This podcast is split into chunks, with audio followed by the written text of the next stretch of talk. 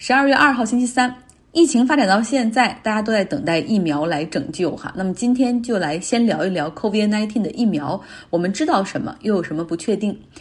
目前全球有三家药企通过了三期临床试验来证明他们的这个疫苗有效，像美国的辉瑞、Moderna 和英国的阿斯利康。目前呢，前面两家美国公司的三期临床数据看起来都很 promising，就是大概都是超过百分之九十的有效率。那么基本上是比 FDA 美国食品药品监督局所制定的疫苗有效率百分之五十的标准是高出了很多哈，所以大家看起来还比较乐观。但是英国制药公司阿斯利康和牛津大学合作的这个疫苗，他们只有百分之七十的有效率。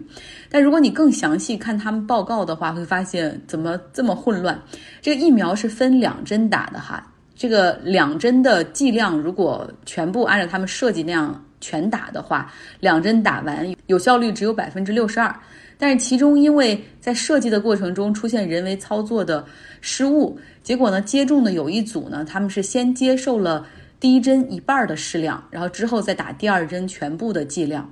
有效率居然是百分之九十，这样的失误和这样的数据让这款疫苗的表现，呃，比较让人担心，无法说明半针更能唤起人类免疫系统还是一针。而他在临床设计中呢，这接受半针剂量的这一组人呢，又是年龄五十五岁以下的，所以你无法说明到底是这个半针起了效果，还是这个五十五岁起了效果。这样就导致原本本来研究比较靠前的阿斯利康和牛津大学的这款疫苗，目前是明显慢于辉瑞和 Moderna 这两家。辉瑞是第一家向美国 FDA 提交了审批的公司。那在十二月十号的时候，FDA 会就这个数据，他们提交的第三期临床的数据进行研究和开会，很可能在十二月十一号就会批准通过。那到时候，那到时候会有四百六十万株疫苗可以迅速的运抵美国各地。首先接种的会是医护工作人员和。和高风险人群，也就是年龄六十五岁以上的老年人，而且必须指定是那些住在老人院里的这些老年人，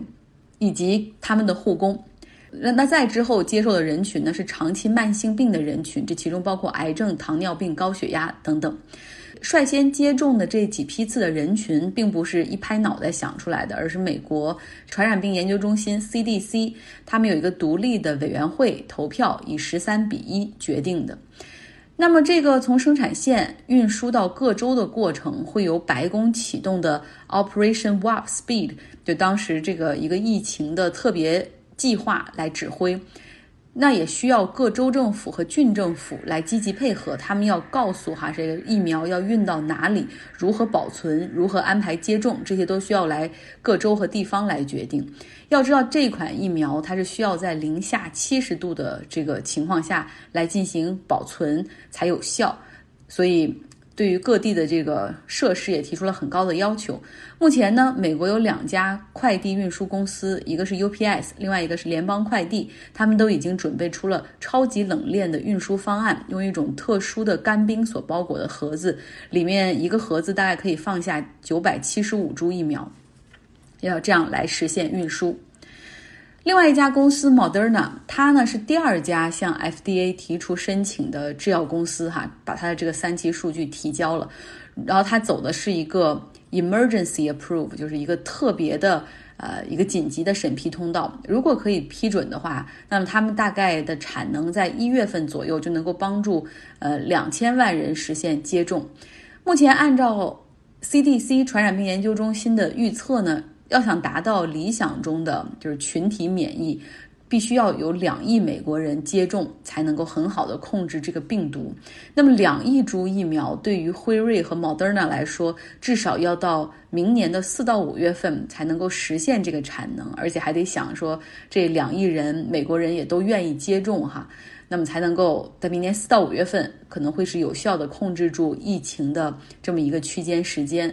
那目前呢，几乎是所有的制药公司，他们出的这个疫苗，包括正在研研制的、正在测试的这些疫苗公司的疫苗，也全部都是两针的疫苗。但只有强生这家公司，他们研发的是一针疫苗，但是目前还不知道他们什么时候能够通过哈，并且投入生产。好，转换话题，从疫苗说到总统的特赦权。美国总统根据宪法，他有一个赦免权，可以赦免联邦的罪犯。像特朗普在最近就赦免了四年前因为通俄门调查中对 FBI 说了谎的福林。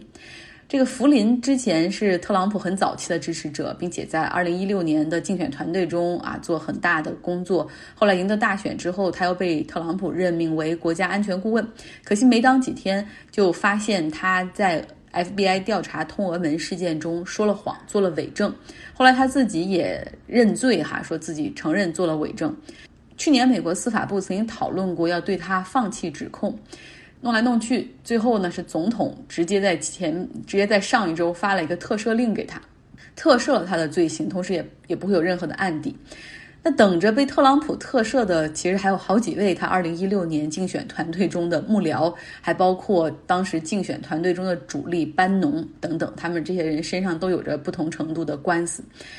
那当然了，没有被起诉的人也担心未来有一天可能会被起诉坐牢。也希望能从总统那儿提前获得一张护身符。此人就是他的老朋友、私人律师朱利安尼。朱利安尼目前呢，正在忠心耿耿地为总统在各种选票欺诈的法律诉讼中哈冲在最前头，甚至帮着出庭。据《纽约时报》等媒体的报道说，朱利安尼已经和总统在讨论，要给他来一个宽泛一点的特赦令。免除他这个可能面临的种种的起诉。不过目前朱利安尼身上还没有任何的起诉和罪状，他只不过是因为之前自己在乌克兰哈开了咨询行业的这种公司，并且呢又以美国总统私人律师的身份要求驻乌克兰的美国大使帮助安排他和乌克兰总统见面。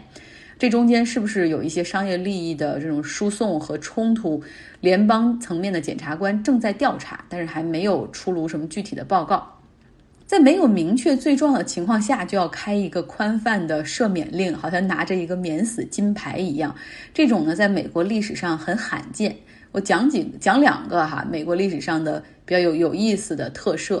第一个就是水门事件之后，面临弹劾被下台的尼克松。他为了保全自己，哈能够不被起诉或者最后坐牢，他决定就是不被弹劾下台，而是提前辞职。然后这时候副总统福特就变成了美国总统，他给了尼克松一个非常宽泛的特赦令，就是免除尼克松在水门事件相关。啊，活动中的违法行为，当时还引起了不小的争议哈。因为尼克松到了后期，就是连续解雇司法部长，让很多美国人都认为他最后应该付出代价。但是最终呢，像尤其是政界各方妥协了，就是说，如果总统成为阶下囚的话，好像也不妥当哈。而且他已经提前选择辞职，就就这样放他一马嘛。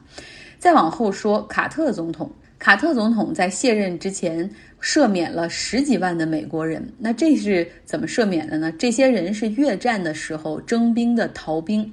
越战从一九六四年到一九七三年，将近十年间，那个时候美国就强行的征兵。啊，因为那边在越南战场也是天天都死很多人，所以不停的要新征兵去补充进去。那至少有十万的美国人是不愿意去当炮灰哈，就逃离了美国。很多人就逃往了加拿大，在那儿生活。那在自己即将卸任之前，卡特就想出了要出一个大规模的特赦令，允许这些人回国，并且不会遭受起诉和惩罚，就不再算逃兵役了。所以这是一个很宽泛的，同时一个很大规模的特赦。